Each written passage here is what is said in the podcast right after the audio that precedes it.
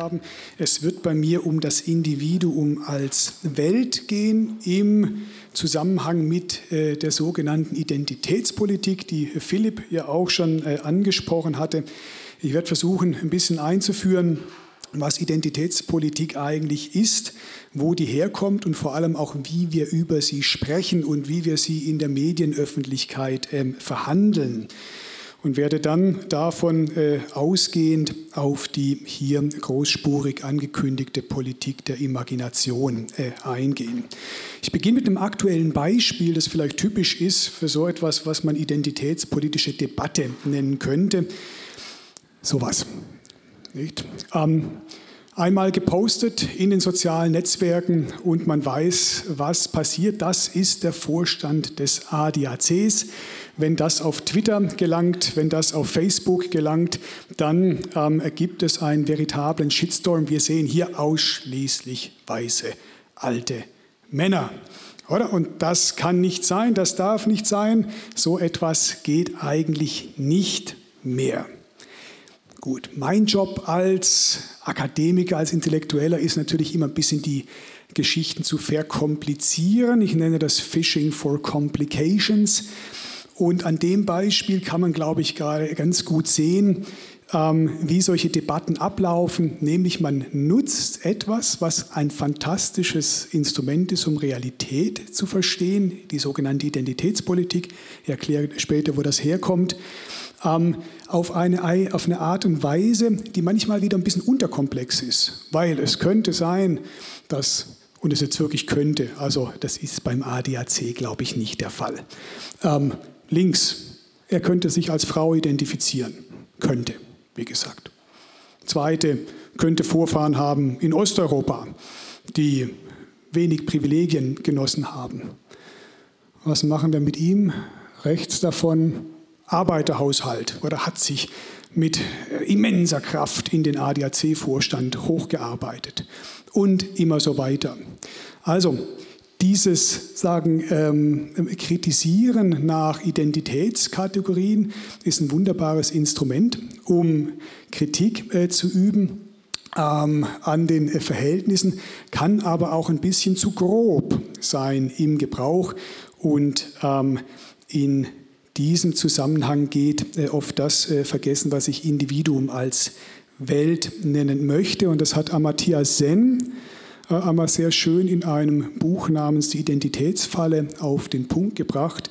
Darin schreibt er nämlich, eine Person kann gänzlich widerspruchsfrei amerikanische Bürgerin von karibischer Herkunft mit afrikanischen Vorfahren, Christin, Liberale, Frau, Vegetarierin, davon hatten wir es schon, Langstreckenläuferin, Historikerin, Lehrerin, Romanautorin, Feministin, Heterosexuelle, Verfechterin der Rechte von Schwulen und Lesben, Theaterliebhaberin, Umweltschützerin, Tennisfan, Jazzmusikerin und der tiefen Überzeugung sein, dass es im All intelligente Wesen gibt, mit denen man sich ganz dringend verständigen muss, vorzugsweise auf Englisch. Also das zeigt, glaube ich, äh, ganz gut, dass es nicht nur diverse Gruppen gibt. Darüber diskutieren wir heute hauptsächlich in der Medienöffentlichkeit, sondern dass eigentlich jedes einzelne Wesen in sich bereits aus unterschiedlichen Gruppenzugehörigkeiten ähm, besteht, dass wir sehr unterschiedliche, auch zum Teil widersprüchliche Facetten in uns haben. Und ich glaube, das ist etwas, was in Diskussionen über Identität stark gewacht ähm, werden muss. In dem Zusammenhang habe ich mir überlegt, wie ich mich Ihnen und euch eigentlich vorstellen möchte. Ein paar Worte werden, äh, waren schon gesagt worden. Ähm, ich weiß es eigentlich gar nicht so genau und genau deswegen habe ich das jetzt einfach mal äh, durchgespielt. Ich könnte mich Ihnen als Korntaler äh, vorstellen. Also ich bin, als wir gerade herausgefunden haben, in der Nachbarschaft von ähm, Lea aufgewachsen in einer schwäbischen Kleinstadt, pietistisch geprägt. Das waren so die Hardcore-Christen des 19. Jahrhunderts. Ähm, und das war auch durchaus noch äh, zu spüren. Also das Aufwachsen hat sich genauso angefühlt, wie das Bild aussieht. Ähm, Ich könnte mich vorstellen als Bieler, das ist die Stadt, in der ich heute lebe, wo ich gerade eingebürgert werde. Nach 15 Jahren des Steuerzahlens in der Schweiz hat man jetzt die Möglichkeit, auch mal quasi politische Rechte zu erhalten. Speaking of privilege. Ich könnte mich vorstellen als Teilzeitpole und Posener. Ich arbeite seit vielen Jahren in Polen, unterrichte dort auch an der Kunsthochschule, nebst der Professur in äh, Zürich ähm, geht es gar nicht näher auf mein Lieblingsgebäude ein, aber wenn ihr mal Zeit habt, schaut euch an. Das Rathaus in Polen ist ein tolles Beispiel für Diversity im 16. Jahrhundert.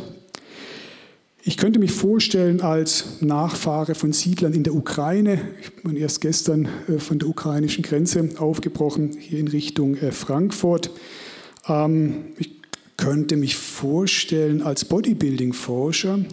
Das ist ein Buch über Arnold Schwarzenegger, vielleicht noch bekannter österreichischer Bildhauer, ähm, unterschätzter Künstler. Oder als Metal-Forscher, eine weitere Passion. Philipp hatte schon den Musikgeschmack angesprochen. Ich hoffe, deiner hat sich in Richtung Metal entwickelt. Ich könnte mich vorstellen, als politischer Autor, der Bücher veröffentlicht hat über genau die Themen, über die wir heute diskutieren, Identität im Zwielicht, Uncheck, Your Privilege. Ich könnte mich vorstellen als Osteuropa-Forscher, das ist ein Bereich, in dem ich arbeite, zu dem ich viel publiziere. Da ähm, sehen Sie mich bei der Begehung einer Kunstsammlung mit einem äh, ukrainischen Oligarchen unten beim Unterrichten der Kunsthochschule in Poznan. Und Sie merken schon und ihr merkt schon, über Identität sprechen und vor allem identitätspolitisches Sprechen ist immer ein Sprechen auch von der eigenen Position aus. Also ich hoffe, es wird mir nicht als Narzissmus ausgelegt, sondern als Demonstration dessen, um was es geht. Ich bin Fitnesstrainer im Nebenberuf. Hier gebe ich einen Handelbau-Workshop in einem Dorf in Abkhazien. Das ist ein nicht anerkannter Staat, aber auch dort werden Handeln benötigt oder in Stuttgart auf einem Parkdeck ein Fitness-Workshop. Ähm, das war 2020. Es war ein Verspannungstraining gegen den grassierenden Yoga-Trend. Ich könnte mich vorstellen, als Kraftsportler, der ich auch noch bin, mal war, es schmerzt immer das zu sehen. Früher war noch deutlich mehr Masse da, die Bilder sind von 2021. Oder ich könnte mich vorstellen als Musiker der ich auch noch irgendwo bin, betreibe seit vielen Jahren einen Heavy Metal Lieferservice, der Miniatur-Metal-Konzerte überall hin liefert, wo die immer schon hingehört haben, also auf Kindergeburtstage, Richtfeste, Firmenfeiern und neuerdings auch in Kirchen. Das letzte Jahr war das große Jahr unserer Sakraltournee. Damit habe ich schon als 13-Jähriger angefangen. Damals stand ich noch auf größeren Bühnen als heute. Also, worum geht es? Das meine ich, wenn ich vom Individuum als Welt spreche. So sind eigentlich alle Menschen. Ich mache das jetzt sehr explizit, aber ich glaube, jede und jeder von uns hat genau diese verschiedenen, auch konkurrierenden, widerstreitenden Persönlichkeiten, wenn man so will, Identitätsfacetten äh, in sich. Und um das ein bisschen historisch zu ähm, substanziieren, habe ich ein paar Zitate mitgebracht von unterschiedlichen Autoren, die sich damit auseinandergesetzt haben. Das kommt jetzt ein bisschen äh, kalenderspruchartig, aber ich hoffe, ihr verzeiht mir das. Nachher wird es nochmal etwas ak akademischer. Heinrich Heine, deutscher Dichter, der schrieb, jeder einzelne Mensch ist schon eine Welt, die mit ihm geboren wird und mit ihm stirbt. Unter jedem Grabstein liegt eine Weltgeschichte. Der ukrainische Psychologe und Schriftsteller Sergei Gerasimov, der schrieb, jeder Mensch hat eine einzigartige, unnachahmliche Welt voller Schönheit und Wunder in sich. Die Natur brauchte Milliarden von Generationen von Amöben, Fischen und Dinosauriern, um jeden von uns zu erschaffen. Wenn einer von uns stirbt, hinterlässt er oder sie ein klaffendes Loch im Gefüge von Raum und Zeit, das niemals geheilt werden kann. Der Anarchist Gustav Landauer, vom Individuum beginnt alles und am Individuum liegt alles. Das ist wohlgemerkt derjenige, der den Aufruf zum Sozialismus publiziert hat. Ice-T, der Begründer des Gangster-Rap, den ich seit äh, Teenager-Tagen ähm, verehre, äh, sagt, egal wer du bist, es gibt Dinge, die du persönlich tun musst, du, niemand sonst. Und wenn du sie nicht tust, dann werden sie nicht erledigt. Punkt. Und last but not least, Aisha Dakanbi, sehr äh, interessante afro-britische Stylistin und Autorin, die zu den identitätspolitischen Debatten bemerkt hat, I identify as exhausted. Ich identifiziere mich als erschöpft vom Identifizieren, vom Klassifizieren, vom Rubrizieren, vom Etikettieren, vom Markieren und immer so weiter. Also, das wären so ein paar Beispiele für ein Denken ähm, über Gruppenidentitäten hinaus zu einer stärkeren ähm, Fokussierung auf die Vielfalt, die wir alle in uns tragen, selbst wenn sie uns mitunter nicht bewusst ist. Ich glaube, dass man die heute wieder ähm, stärken muss und sie betonen muss. Von diesem Ausgangspunkt möchte ich in drei Schritten ähm, kurz auf das eingehen, was man Identitätspolitik nennt ähm, und das, was ich als eine komplementäre, nicht alternative, das ist ganz wichtig, Politik der Imagination bezeichnen möchte. Zunächst zur Entstehung. Philipp hat es schon ähm, äh, angedeutet, beziehungsweise schicke ich noch eins voraus. Worüber sprechen wir eigentlich, wenn wir über Identität sprechen? Ich mache das immer an einem Beispiel fest. Wenn wir über Identität sprechen, dann sprechen wir wirklich über das Sein, wer wir sind und nicht nur über das, was wir tun. Also man kann sich das, glaube ich, sehr schön ähm, und sehr kompakt so vor Augen führen. Ich bin versus ich tue. Wenn ich sage, ich bin Kunsthistoriker, dann sage ich, ich habe meine Identität auf die Kunstgeschichte gebaut. Keine gute Idee, by the way. Ähm, oder ich kann sagen, ja, ich mache so Kunstgeschichte, nicht? ich schreibe darüber, ich forsche dazu, ähm, also ich praktiziere das. Oder ich kann sagen, ich bin Vegetarier, ich war das mal, also ist jetzt keine Selbstangabe, versus ich esse kein Fleisch, ich ernähre mich fleischlos. Das eine betont das Tun, das Handeln, das andere betont wirklich den, den Kern unseres Seins, unserer Selbstwahrnehmung. Und genau das, dieses Wer ist man eigentlich, das rückten die von Philipp bereits ähm, erwähnten Aktivistinnen äh, ähm, äh, afroamerikanischen Communities in den 70er Jahren in den Vordergrund. Der Begriff Identitätspolitik meint genau das, ich politisiere mit der Identität die ich habe. Ja?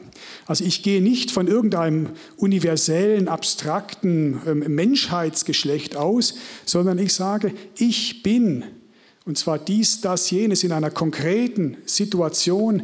Und deswegen habe ich konkrete Anliegen. Ja, die kann man nicht einfach so in so einem nebulösen Humanismus aufgehen lassen, sondern die Situation beispielsweise von afroamerikanischen lesbischen Frauen in den 70er Jahren unterscheidet sich. Und zwar ziemlich grundsätzlich von der beispielsweise ähm, äh, vermögender weißer Frauen in einem Vorort ähm, irgendwo in Amerika. Ja?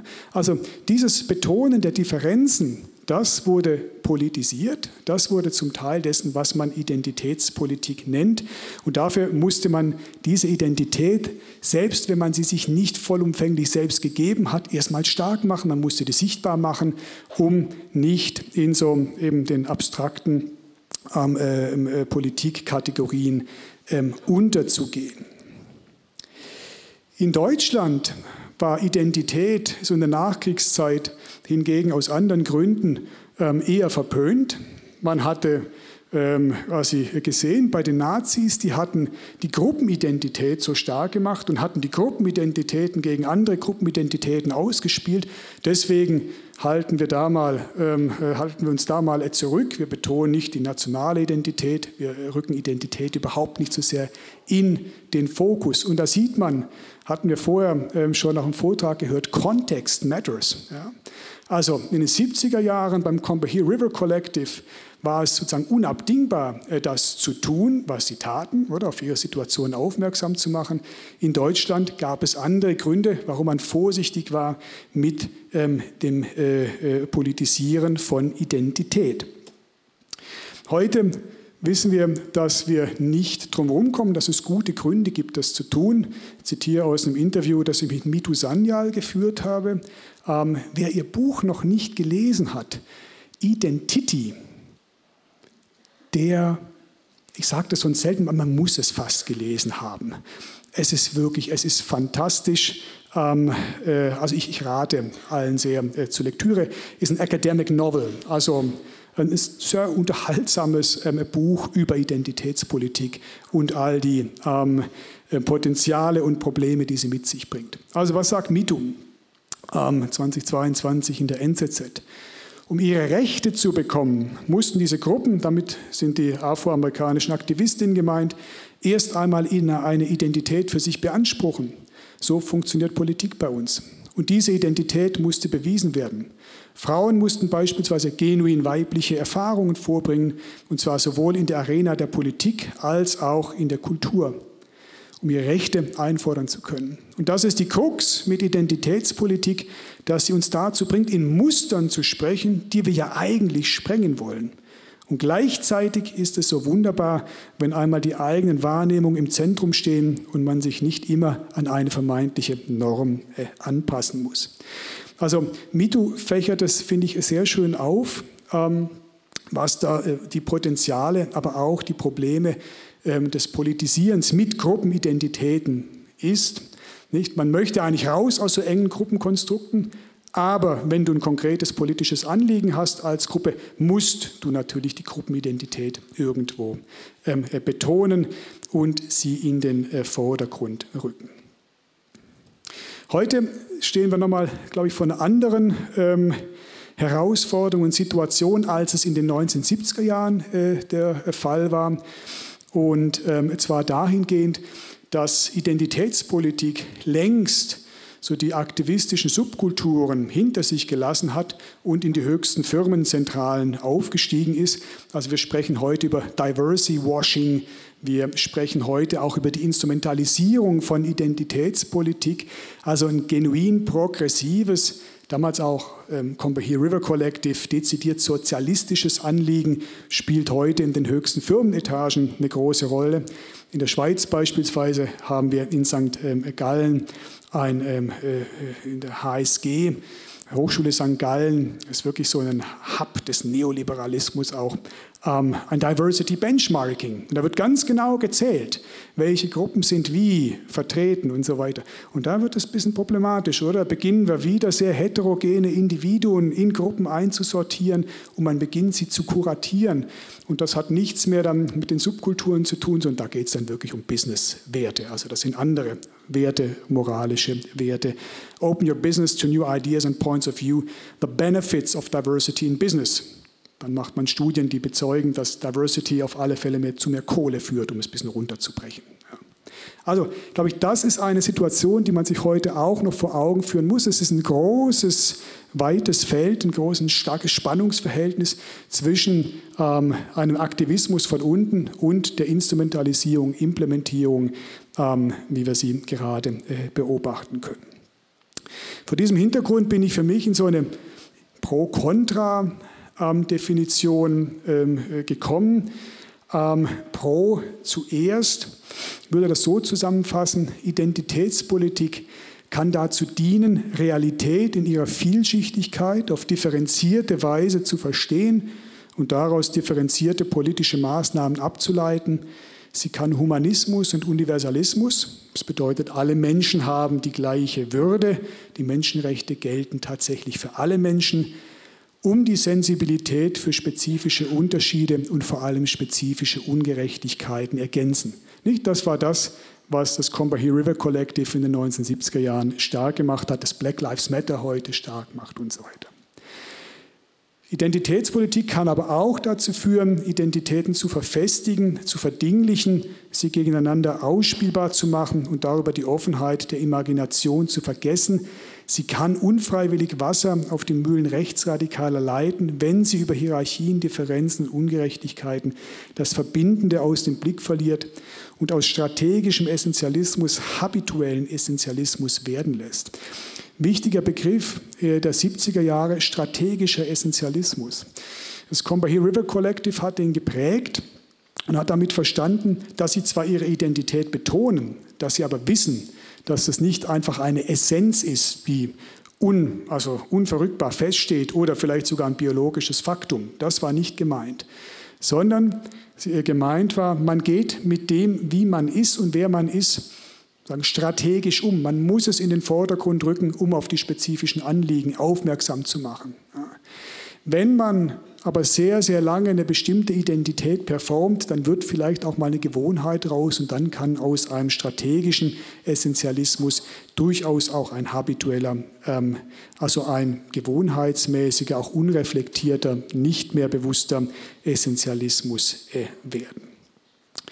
Vor diesem Hintergrund könnte man sagen, Vorsicht, ähm, Identitätspolitik ist wunderbar, sie hilft uns, die Komplexität, die Vielschichtigkeit von Realität zu verstehen, kann uns aber auch in neue Identitätsfallen locken. Ähm, ein gutes Beispiel dafür äh, ist zum Beispiel der öffentliche Umgang mit der Musikerin Sophie. Weiß nicht, ähm, ob sie noch ein Begriff ist. Sophie ist 2021 äh, gestorben und war eine Musikerin, die lange Zeit ihre Identität ganz bewusst verborgen hielt. Ja, also niemand wusste, wer ist Sophie. Die Songs kursierten. Ähm, sie war ähm, sie beliebt, äh, bekannt, war auch durchaus auf dem Markt erfolgreich, aber man wusste nicht, wer steckt dahinter. Irgendwann hat sie sich offenbart ähm, und ähm, es wurde dann als Coming Out as, as Transsexual ähm, in der Presse ähm, äh, sie identifiziert. Also die Transsexualität wurde betont und als Kategorie verfestigt im öffentlichen Sprechen über Sophie, die aber selbst immer betonte, sie möchte gar nicht in so eine Kategorie einsortiert werden. Sie hat sich selbst zum Beispiel als Vaping, als verdampfend äh, bezeichnet. Also für sie waren diese Schubladen eigentlich viel zu eng, in die sie da geraten ist. Und das ist ähm, äh, der Punkt, wo ich sagen würde, komplementär zur Identitätspolitik brauchen wir auch eine Politik der Imagination, die das Offene, die das Unabgeschlossene, die das Wabernde von unseren sogenannten Identitäten in den Blick ähm, nimmt und ähm, sagen Menschen nicht ex cathedra von außen was wie, wie zwingt, sich zu äh, identifizieren. Also imaginieren ist genauso wichtig wie identifizieren.